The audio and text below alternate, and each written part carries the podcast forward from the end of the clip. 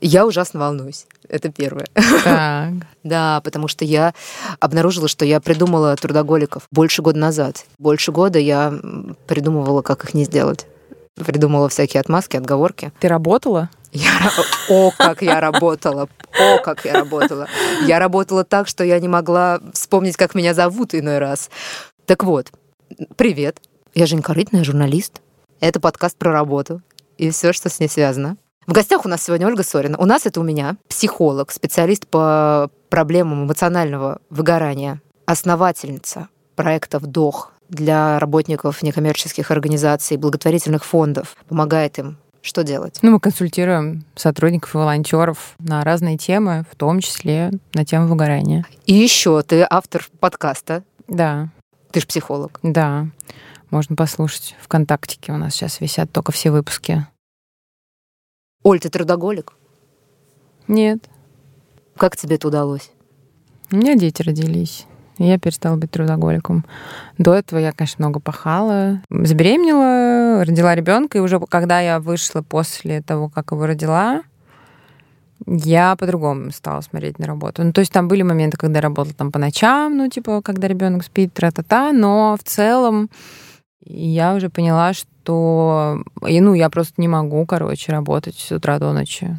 У меня есть несколько сейчас, ну, условных работ, да, и а, основная моя работа это, собственно, консультирование, и я работаю три дня в неделю по пять часов.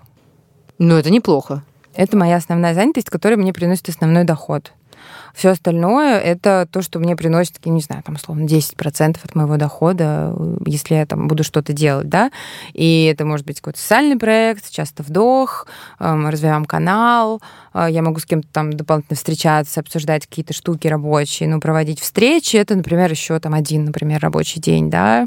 То есть, в принципе, я работаю 4 неполных дня сейчас. И это уже последние года два и точно я не хочу работать больше. Ну, то есть у меня вообще нет никакой потребности работать больше. Скорее, там, я думаю о том, как уменьшать свою занятость. Если говорить э, с точки зрения твоей основной профессии, психологии, что там говорят про трудоголизм? Это считается какой-то формой зависимости? Да, короче, смотри, есть э, международная классификация болезней, которую периодически э, обновляет э, Всемирная организация здравоохранения.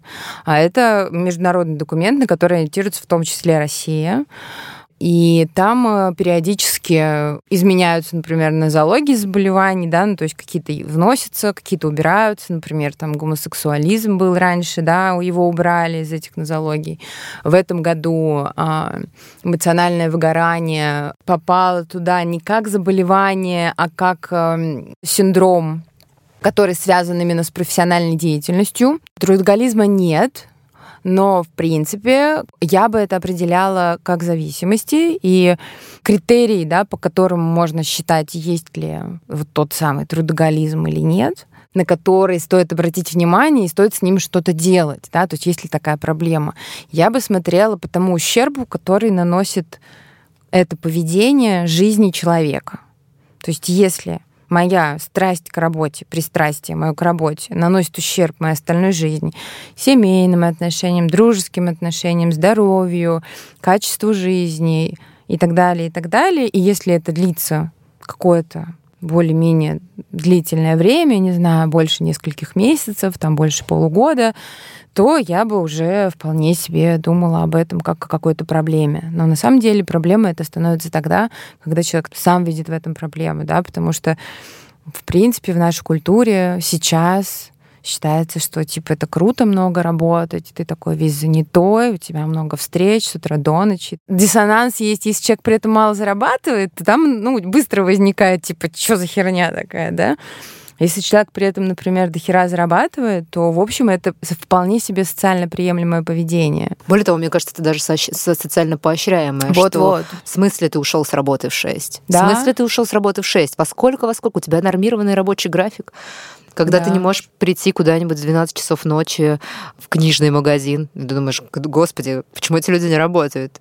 Что за безобразие? Да, да, это так.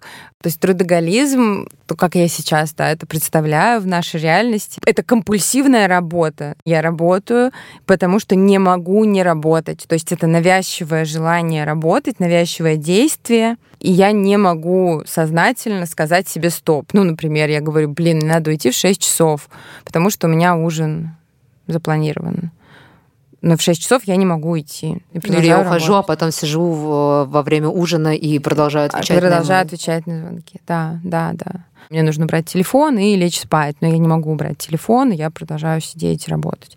Или даже у меня может не быть таких мыслей, да, так как ты вот правильно, ты правильно сказала, это социально одобряемое поведение. Нормально сейчас человеку ходить на работу, например, в выходной, потому что надо. Зависимость один из взглядов, да, что она возникает из пустоты у человека есть внутри пустота, он ее пытается чем-то заполнить. Он может ее заполнять отношениями, выпивкой, наркотиками, работой.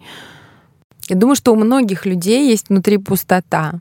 И это один из более приемлемых способов заполнить эту пустоту более соци... ну, социально приемлемый. То есть, если выбор условно внутренний между тем, чтобы пойти побухать или не идти бухать, потому что завтра надо работать, то тогда я могу сдерживать себя, не идти бухать, быть очень социально приемлемым и убиваться на работе. Понимаешь? Это просто более социально приемлемая история. Ну, то есть ты настаиваешь на том, что когда мы говорим про такую болезненную зависимость от работы, мы говорим про некую пустоту внутри человека. Но про какую-то ну, личную его историю. То есть трудоголиком человек не станет, потому что это модно. М-м.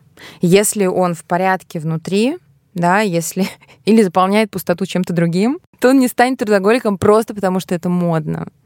Понимаешь? То есть э, сколько угодно может быть этой моды, любой, но как бы зависимости, они не появляются просто так. И вот то, что я тебе прислала, история про анонимные... Трудоголики. Работоголики там, это переводится, да, с, с английского. Там э, используется та же самая программа, калькой абсолютно, просто с другим словом, как программа АА «Анонимные алкоголики», которая там, была создана в начале 20 века для, э, не для лечения зависимости, потому что зависимость нельзя вылечить, насколько мы сейчас можем вообще представлять да, это понятие. Ей можно управлять. Человек навсегда остается зависимым, но он может жить по-другому, не как зависимый, то есть действовать не как зависимый. А может же, насколько я понимаю, вот это кочевать. Ну вот ты курил, потом взял, бросил курить, зато начал работать как сумасшедший. Перестал работать как сумасшедший, начал прибухивать. Или, например, далее. да, да, конечно. Или там, не знаю, у тебя были отношения, в которые ты был влеплен просто по самую макушку, а потом тебя внезапно бросили, и ты уехал работать по 24 часа в сутки. Понятно, что это неосознанные все процессы, да, я надеюсь, что, условно, для того, чтобы не испытывать тех чувств, которые он испытывает, он может также много работать. Ну, на самом деле, у меня есть даже приятель, э, у которого, это давнишняя история, э, он мне даже говорил, что когда у него умер папа, он очень тяжело это переживал, и мама его прям физически вытолкнул за дверь и сказал, иди, работай. И он после этого очень много работал, ну, несколько да. месяцев. Да. И он говорит, и, но он при этом вспоминает эту историю с благодарностью. Он говорит, что эта там работа меня вытащила, да, то есть для него работа это был, был такое лекарство, что ли, от боли. Да, но можно становиться зависимым от лекарств. Можно не почувствовать, где нужно остановиться. И в этом проблема. Так же, как с выпивкой. Алкоголь, я могу его полностью исключить из да. своей жизни. Абсолютно. Да. А что мы делаем с работой? Работа это то, что там часть да, обеспечит смотри. мою жизнь. И как я могу взять и перестать работать? Во-первых, э, мне видится, что есть системы организационные, которые способствуют трудоголизму или нет. Если человек начинает осознавать, что для него это проблема, да, то тогда первым шагом может быть анализ системы, внутри которой я нахожусь. Люди, с которыми я работаю, мой директор, они способствуют моему трудоголизму или нет? Да, ну, может, не знаю, со мной трудоголику придется трудно. Я не буду его нагружать работой по макушку. Я ему скажу, стопе, чувак, ну, и это моя позиция. Да. И ты можешь ему сказать, э, подожди, почему ты пишешь мне в 12 часов ночи, я не собираюсь на это отвечать. Ты, Да. можешь, ты можешь поставить э, отправку письма на 7 утра же? Есть отложенные отправки писем, не надо мне в 12 часов ночи присылать. письма. Ну, скорее всего, я, там, я как руководитель сяду с ним, проведу какой-то разговор, да, про границы и про то, Слушай, что... ну сейчас мы про границы поговорим, но ты тоже у меня руководитель, ты же психолог. Не каждый руководитель обладает таким уровнем психологических компетенций, чтобы вообще, что, чтобы вообще разговаривать со своими сотрудниками. Это грустно. Грустно, Жень.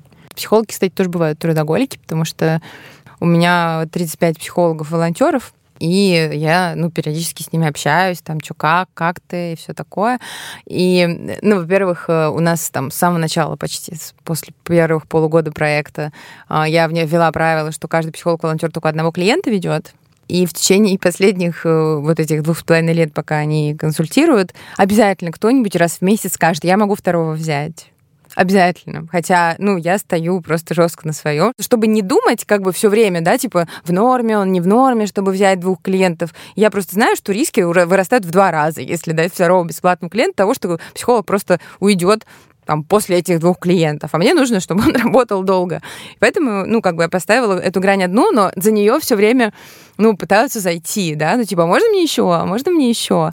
С несколькими людьми мы заканчивали работать в тот момент, когда они, ну, я спрашиваю, слушай, а вот у тебя там что, как вообще? Мне говорят, ну вот, я работаю там 6 дней в неделю, там по 5 клиентов. Я говорю, слушай, а тебе нормально? Он говорит, ну, ну, наверное, надо уменьшать, конечно, да, там. Ну, и это такой странный процесс, да, там, понятно, есть тревога про деньги, например, человек берет много клиентов, а потом, куда этих клиентов деть, если ты уже с ними работаешь, у нас там же это все на контакте, вот это все, и не так-то просто сказать клиенту, слушай, знаешь, там, я не могу с тобой дальше работать. Поэтому тоже улетают туда психологи. У меня есть идея сделать серию, конечно же, подкастов про трудоголизм. И вот одна тема, которую ты сказала, мне хочется ее прям отметить и даже потом как-то развить в отдельном, может, большом куске, про то, что ты говоришь, мне ты нужен надолго. Ты мне нужен надолго. И для меня всегда вот эта история про поощряемый трудоголизм, я когда вижу в описании вакансии написано про горящие глаза, что 24 на 7 и горящие глаза, у меня в этот момент начинает вот этот глаз подергиваться, собственно, Мгм. горящий. Ну вот он сейчас с этими горящими глазами поносится у тебя здесь э, 24 на 7, а дальше что ты с ним будешь делать? Если он будет у тебя вот так бесконечно гореть, ты сам свихнешься от него. Ты сам от него свихнешься. Я знаю, что такое человек, который ходит за тобой и говорит, да, еще поработать, пожалуйста. Да нет, он там сам не свихнется, просто э, затраты на подбор нового специалиста и на внедрение его. Даже у меня, понимаешь, у меня волонтерская служба. Полтора месяца я трачу на то, чтобы пять специалистов найти. Полтора своих месяца. Вообще сама идея того, что хотя бы держать во внимании, что твоего сотрудника может вынести от вот этого горящего велосипеда, на котором он едет. Ну, часто же руководители абсолютно в такой же ситуации находятся сами. То есть они просто привыкли так работать. Все время нон-стопом. И тогда стыдно становится так не работать. И это как раз про культуру организации. А Руководитель может там выгореть 10 раз подряд, там каждый год у него могут проходить какие-то срывы, да, и так далее, но восставать из пепла, потому что это его бизнес, да, и он получает, например, от этого, не знаю, что-то, большое удовлетворение или деньги, или что-то еще, а, но э, точно так не должны работать наемные сотрудники, ну, потому что это не их бизнес, это просто работа, да. Ну, то есть, как будто, если человек сам так работает, для него эта штука перенасыщена смыслами, да, какими-то, и хочется, чтобы другие тоже так же влюбились в его дело, как он сам. Я управленец по образованию. Нас учили куче всего. Там, как вести бухгалтерский учет, как э, строить логистические цепочки, если ты перегружаешь нефтяно, нефтяное сырье, значит, ну, я училась на нефтянке. У нас был всего один курс по психологии, а, и лучше бы его не было. Смотри, спасение утопающего — дело рук самого утопающего. Спасение трудоголика в его... в его руках. Если э, ты алкоголик и э, у тебя на работе все бухают, то тебе нужно найти другую работу, если ты хочешь жить другой жизнью, какой-то лучшей жизнью для себя. Тогда тебе нужно найти другую работу, где люди не бухают и не будут тебя каждый день туда звать, потому что это действительно очень сильно повышает риск того, что ты сорвешься и снова будешь в этой зависимости и не будешь жить нормальную жизнь свою, да, и снова будешь, не знаю, ранить близких, например, да, пропуская встречи, игнорируя, не проводя время с близкими, с детьми, пропуская их детство. Если ты алкоголик, не устраивайся работать в бар. Да, если ты трудоголик, ищи место, где к этому будут относиться аккуратно. Нужно учиться выставлять границы. И, например, говорить, слушайте, чуваки, проблема в том, что если я эти границы не поставлю, то я буду следующие полгода работать по 24 часа, а потом я буду вообще не понимать, что я говорю на совещаниях, но буду продолжать работать. Я бы не хотела такого развития событий, поэтому давайте, короче, я буду работать по 8 часов. А это для меня непросто, поэтому, суки, не пишите мне в выходные. Ну, понятное дело, что это не не на каждой позиции. Слушай, это, это во-первых, очень сложно, во-вторых, это, мне кажется, здесь совет э, трудоголикам, которые собираются бросить, это нужно быть таким профессионалом, за которого будут держаться. Мне кажется, что тебе нужно быть настолько крутым и ценным, чтобы ты мог сказать, не пишите мне в воскресенье, и тебе не писали в воскресенье, а не то, что ты пришел и обнаружил, что на твоем кресле сидит какой-то другой э, человек и работает за тебя. Вот, Жень, смотри, а, вот это... Или мыш... этот страх какой-то я свой транслирую? Вот сейчас похоже, это был страх, потому что а, как будто все равно работа становится, ну, остается центральной ценностью. Нужно как-нибудь так работать, чтобы удержаться за эту работу. Но фишка в том, что когда человек трудоголик, жизнь разваливается.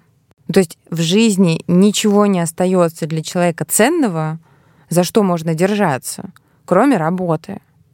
И это вообще довольно высокие риски, потому что если даже он суперпрофессионал, и, например, компания банкротится, то то ощущение пустоты, которое может возникнуть, или страха, или паники, или тревоги, да, которое может возникнуть, ну, не дай бог это пережить, как бы, да, такое. То есть та, та пустота, которой мы убегали на работу, она может она развер... может прийти, она да. мало того, что может развернуться, она может быть еще усугубиться тревогами и беспокойством о том, что ты вдруг без этой работы остался.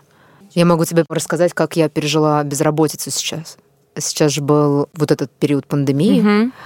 Какое-то время я поработала из дома над одним из проектов, который закончился в начале лета. Угу. И э, я подумала, что нужно взять паузу и ничего не делать, потому что все равно сейчас новую работу не найдешь. А вот в моей сфере. Я, будучи пишущим журналистом, ненавижу писать. Вот так, знаешь, я люблю и ненавижу тебя. Окей. Okay. вот.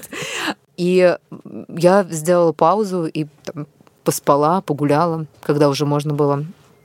И где-то недели через две, когда я по-настоящему выспалась и нагулялась, надышалась, отдохнула, я начала отлавливать панические просто атаки, что у меня больше никогда в жизни не будет работы что я зря проживаю эту жизнь, если я не хожу на работу, я не произвожу никакой продукт. Мне стоило больших усилий унять себя, чтобы перестать а, об этом думать и как бы преодолеть вот эту, вот эту тревогу, не браться за первую попавшуюся работу, потому что, конечно же, постоянно какие-то маленькие предложения есть, но мое любимое предложение работы сейчас было, мне нужно было что-то вроде за 5000 рублей — вести социальные сети э, какой-то организации, которая выиграла на это грант, ну, грант в размере 5000 рублей. В месяц? В месяц. Ну, там, три раза в неделю обновления, там, трех социальных сетей. Но просто они взяли грант на 5000 рублей. И вот в приступе этой панической атаки, что у меня никогда в жизни больше не будет работы, я вот едва не согласилась на это. И меня только вот мое семейное окружение остановило и сказало, послушай, посмотри, во что ты ввязываешься. На самом деле этот э, подкаст — это такая исследовательская история про то, как люди живут э, в труде. Мне очень интересно понять, например, я очень хочу поговорить с теми людьми, которые занимаются, например, искусством. У Дудя был классный герой, вот этот ученый американский, который занимается исследованием космоса. Да, да. да и когда он спросил, когда же ты работаешь? Он говорит, я работаю все время. Я еду на серфе, и я думаю, мне нужно, чтобы у меня было свободно в голове. И я просто думаю, и меня это тогда так поразило, потому что очень много работы требует свободы в голове но при этом современная современность не поощряет какую-то паузу, да. Ты должен все время быть включен в какие-то переговоры. Вот мне кажется, на карантине сейчас сейчас все это почувствовали, что ты э, бесконечно в каких-то чатах, переписках. Если ты не появился в чате, не отчитался, не задал какого-то вопроса, не организовал конференц-колл, то ты как бы тебя как бы нет, ты как бы не работаешь. Ну да, смотри, вот э, еще особенность условно того, что просто я много работаю, и именно трудоголизма, ну то есть когда мы говорим про какую-то зависимость или компульсивное действие, когда работа просто ради делания. Ну, то есть я работаю, потому что мне надо работать, а не потому, что я хочу что-то сделать, что мне интересен процесс, э, что я хочу в этом развиться, а просто, ну, типа, мне нужно быть на коле, потому что мне нужно быть на коле. Я на нем буду, потому что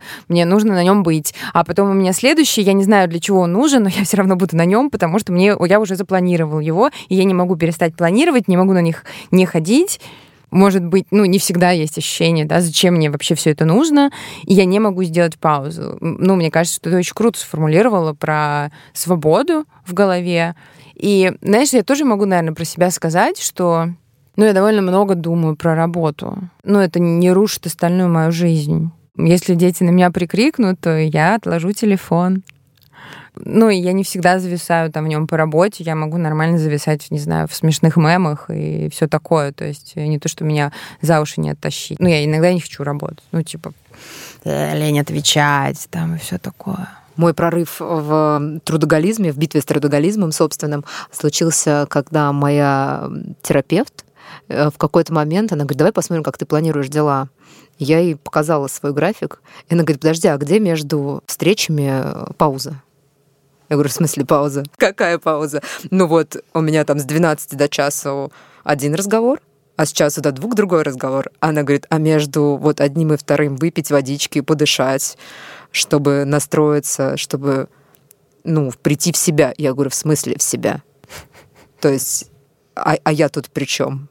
Ну, то есть я же как бы вместилище рабочих функций, а не что-то, что должно куда-то к себе прийти. Почему? И мне тогда стало очень интересно, что я совершенно не наблюдала этого. То есть я думаю, ну как бы ты взял, выключил один кол, включил другой, вышел из одного, с одного совещания, перешел на другое, потому что ты же работаешь сейчас. Правильно? У тебя же сейчас рабочее время. Почему ты должен в течение рабочего времени приходить в себя? Это про опоры. Трудоголизм — это такая иллюзорная опора, да, ну, то есть я туда вкладываю и вроде как опираюсь на то, что вот она работа, она вот дает мне деньги, все нормально, но вообще-то у меня других опор в этот момент нет, я их наоборот разрушаю. Свои связи, свое здоровье, свое хобби, то, куда я мог опираться. О, кстати, про хобби. А есть такая, а, мне кажется, распространенная штука у трудоголиков, когда ты упахался в усмерть просто так, что ты уже э, идешь, значит, под собой ничью земли и думаешь, ну, нужно что-то менять. И ты говоришь, сделаю из своего хобби работу. И мне кажется, это какая-то а, а, отдельная форма ловушки в своей жизни, когда у тебя... Все становится работой? Когда все становится работой. Ну да. Ну да, да, да. В одно время был момент, когда я знакомилась с людьми просто по какой-то там, по каким-то, просто встреча.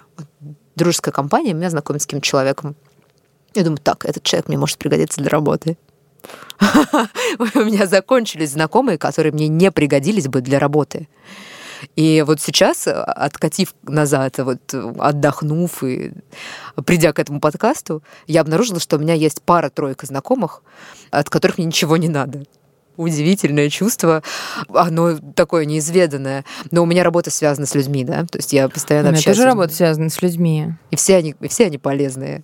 То, что сейчас называется нетворк, да, когда ты знакомишься с человеком для того, чтобы создать некую сеть, и ты любое знакомство в эту сеть встраиваешь. И это, ну, тоже на что можно, например, обратить внимание, если человек хочет не жить жизнью зависимого, чтобы у него были люди, с которыми он не работает. Потому что это действительно форма досуга. Делать проект совместный, подкастик записывать. С одной стороны, это классно, но если это все, то это тревожно. Я долго думала про всякий Инстаграм, и там, знаешь, иногда кого угодно смотришь, и вот у человека все друзья блогеры. Я думаю, а это как так вышло? А они, типа, э, начинают общаться, вот эти блогеры, между собой, и типа как становятся друзьями. И я на, так сильно надеюсь, что у них есть друзья не блогеры, Потому что иначе это выглядит страшно. Потому что все их друзья — это типа те, кто связаны с их работой. И у меня точно есть люди, которые, не знаю... Не психологи. Не психологи. У меня много друзей-психологов, но мы не связаны с ними по работе. Они у меня не волонтерят, не знаю, я не делаю с ним совместный проект, у них абсолютно своя работа, у меня своя, они что-то знают про мою, я что-то знаю про их, но мы не связаны с ними, да, то есть у меня нет интереса с ними работать, и да, более того, я это ограничиваю, потому что когда я начала делать волонтерскую службу, ну, условно логично, если человек э, там мой, мой друг психолог, то почему бы ему не поработать у меня? Так вот, нет. Я сказала нескольким людям, что я не, ну, я не, не иду на это, потому что это смешение ролей. И вообще я хочу, чтобы у меня были друзья, с которыми я могу говорить и не быть при этом на работе. Так вот, про границы. Ты начала говорить да. про границы в какой-то момент. И я, насколько поняла, это очень важная штука в борьбе с выгоранием. И при этом это чудовищно тяжело. Вот тебе приходит начальник и говорит, сделай вчера, а ты говоришь, нет. Понятное дело, что это сильно зависит от позиции, но ты говоришь нет, и что дальше происходит? Ну, например, начинают кричать. Не кричите на меня. Интересно. А что, так можно было? Пожалуйста, не кричите на меня. Я готова обсудить, когда вы не будете кричать. Слушай, ну мне кажется, вот эта фраза это прямой выход на конфликт, когда тебе говорят, так, ах, а, не кричите, ты что здесь самая умная? Подожди, ты а, что а, здесь самая умная? А, подожди, конфликт уже произошел, если он начинает кричать. Я просто сказала, что я не могу это сделать, потому что это надо было вчера, а у меня еще четыре задачи, и я это смогу сделать через два дня. И он начал кричать. Это не выход на конфликт, это наоборот попытка проговорить его, не крича друг на друга. Ну вот мне кажется, что в такой ситуации а, проще сделать вчера. И тогда он придет еще раз, и еще раз, и еще раз, и все нужно сделать вчера, хотя это неправда. Но если он пришел сегодня, значит нормально сделать завтра, никто не умрет. Если ты не врач-хирург, и операцию нужно сделать сейчас, или человек умрет через час, во всех остальных, не знаю, не пожарные. Ну да, мы не берем вот такие штуки, где действительно важны секунды, важна экстренность, и там, ну, другие должны быть условия труда, да? Офис, журналистика, психология даже. Если это, опять же, не экстренная служба, которая там кризисная помогает там, человеку, например, который находится в текущем суициде. Никто не умрет. Все. Тогда почему ты должна умирать? Упахиваясь. Если ты этого не сделаешь сегодня, никто не умрет. Даже если ты не сделаешь этого завтра. По секрету. Ты знаешь, я э, затеяла делать этот подкаст, когда прочитала заметку Forbes. Вот сейчас, пока я ехала mm-hmm. в метро, я ее перечитала, и я, наверное, ее положу куда-нибудь там в комментарии, Да-да-да. лайки, все остальное. Угу. Прекрасная заметка про поколение 90-х, да, которым э, говорили, что лучший отдых — это смена деятельности. Мне кажется, что еще вот какая есть штука, что в Советском Союзе говорили, что делать, сколько работать, пятилетка за три года, вот это все, это типа супер круто.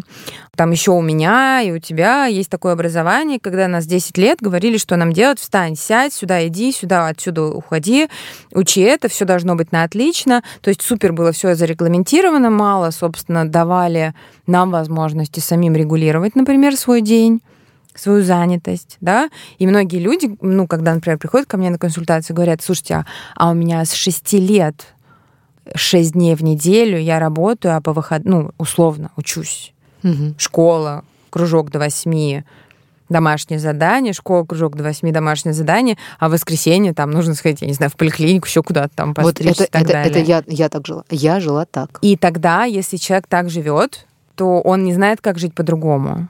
Понятно, что родительская там есть пустота где-то, да, или какое-то представление о том, каким должен быть ребенок. Понятно, что это не только про пустоту, там представление о себе, да, там желание э, быть хорошим, да, потому что, судя по всему, там ты хороший, если так делаешь, родители радуются, если ты там, не знаю, ходишь туда и сюда, и весь там такой успешный. Ну, это еще про эти взаимоотношения. И тогда ты просто не знаешь, как жить по-другому. И тогда люди, ну, к 30 годам, а к 30 годам здоровье уже не то, что в 5 лет, и ты такое уже не вывозишь, но ты не можешь остановиться.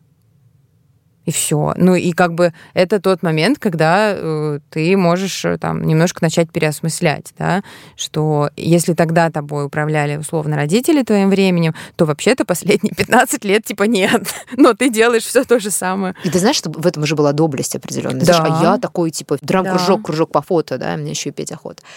А потом ты вдруг оказываешься на работе, и можно в 7 уйти. можно уйти в 7, а ты такой, подождите. Куда? Слушай, ну здесь есть такая особенность, когда вот это все расписание, школа, там же практически нет возможности сказать нет. Вот Да. мы, мы сейчас говорим, подходит начальник, говорит тебе, сделай мне вчера, или там сходи еще на одно совещание, а ты говоришь нет, вау, вот это да. Это же, это же где же я могу этому научиться, интересно, если до этого я хожу на 55, Только сама сейчас, да. 55 кружков, и, и говоришь, я больше не хочу этим заниматься. А тебе говорят, в смысле не хочу? А что ты хочешь, на диване лежать? И мне кажется, тогда вот эта заметка Forbes, она была настолько там, она побила все, по-моему, рекорды читаемости. Я видела, меня вся лента, мне кажется, была в репостах, потому что все узнали себя в этом, все узнали себя, вот люди моего возраста, они узнали себя в этом и такие, говорят, точно, подожди, это же я, а что, я могу теперь отказаться от этого? А я могу не, не работать? Подожди, можно сказать, что я не готов сейчас это делать, или я просто хочу лечь на диван? Ну, смотри, получается, что там есть родители, у родителей а, а, есть ребенок, который живой, который не хочет, например, убирать комнату или мыть посуду почему-то не хочет, или не знаю, хочет играть с друзьями, или постоянно болтать по телефону и так далее, да? Но есть такое слово «надо». У родителя возникает тревога, что если ребенок, это ну, нормально, да, когда ты видишь шестилетку, ты смотришь на него, и это нормальное ощущение родителей, что все, вот он такой и будет. Понимаешь? И так на са- этот, этот бардак в комнате будет всегда. Всегда. Всегда он будет. Да, это действительно, ну, то есть, условно, если про памперсы, там, это шут, шуточки, шутеечки, да, что в памперсе там не пойдет. Но бардак-то будет. И бардак в комнате, бардак в голове, Женя, эта тревога нагоняет то, что нужно научить его работать, да? Ну, дисциплина-то нужна. Дисциплина. Дисциплина-то залог успеха. Но за этой дисциплиной теряется э, наша возможность ну, выбирать, понимать, чего я хочу, делать этот выбор в моменте, отказывать, потому что родители не тренируют отказ детям. Если ребенок говорит нет, обычно родитель скорее будет настаивать на своем, да? Не, нет уважения к этому, нет. Редко есть. Я не говорю, что совсем нет. Есть точно родители, которые уважают нет ребенка. Слушай, ну если вот в таком графике, когда живет ребенок в таком графике, когда в таком графике, графике живет взрослый, в этом же совершенно нет возможности подумать. Да? В этом нет возможности какого-то отстраненного взгляда. А иногда достаточно немножко сделать паузу, чтобы, знаешь что, чтобы работать лучше. Ну, понимаешь, да? Что, Да, да. что иногда не быть трудоголиком, не убиваться на работе полезнее для работы. Конечно. Не иногда, а всегда, Жень. Всегда полезнее. Нет, я не могу с этим согласиться. Ну как это, подожди. Ну, хорошо. Наверное, я соглашусь, что для работы это может быть хорошо. Работа будет в восторге от того, что ты все время как, э, как заведенный э, со всеми Но что-то для делаешь. жизни это плохо, да. да. Ты мне говоришь о том, что трудоголизм имеет угрозу для жизни. Ну, вполне, а чего нет. Ну, трудоголизм — это не диагноз, депрессия — это диагноз. Депрессия — смертельно опасное заболевание. И как бы трудоголизм приводит к истощению и физическому, кстати. Вполне себе те же самые сердечные приступы туда же. И к тревожно-депрессивным расстройствам чудесно. Да вообще к обострению, понимаешь, человек может быть склонен, например, к какому-то заболеванию, и если он упахивается, не спит, не ест, и постоянно работает, то вполне себе он может получить какой-то всплеск того, что могло не случиться. Э, это сам, психосоматика э, вполне себе там может расцветать и пахнуть. То есть, конечно, может. С чего ты бы начала работать с человеком, у который вот, э, у которого это аддикция, да, называется, Дикция зависимость Да, по-русски, да, да, да. Как- как- который вот эм, трудоголик. Первое, с чего нужно начать работать, ну, вообще, возможно, с этим как-то работать, это с того, чтобы признать, что то, что мне казалось офигенным, разрушает мою жизнь. Что я не супергерой. что я не супергерой, и что то, что мне казалось супер крутым, не знаю, вредит моим близким. Потому что это действительно про ущерб как себе, так и своим близким. Бережно к себе. По-другому. Знаешь, иногда не получается сразу бережно. Но когда ты просто хуя себя, понимаешь? Сначала можно просто хотя бы не делать этого. Бережно это, знаешь, следующее. Далекий. далекий. Просто сначала не делать этого, да, перестать убивать себя, да, а уже потом там думать над другими способами, что еще можно с собой делать, кроме как только убивать. вот, так что вначале это просто про осознание того, как это влияет на мою жизнь. Так же, как с алкоголем, это постоянный контроль будет над зависимостью. То есть я знаю, что я могу туда улететь. Сколько бы лет я не улетал, я знаю, что в какой-то момент, в какой-то кризисной ситуации, когда у меня будет какая-то потеря, у всех в жизни это случается, я могу туда улетать. И тогда в этот момент я могу делать выбор. То есть как бы осознание, оно возвращает выбор. Так я как будто не могу сказать «нет».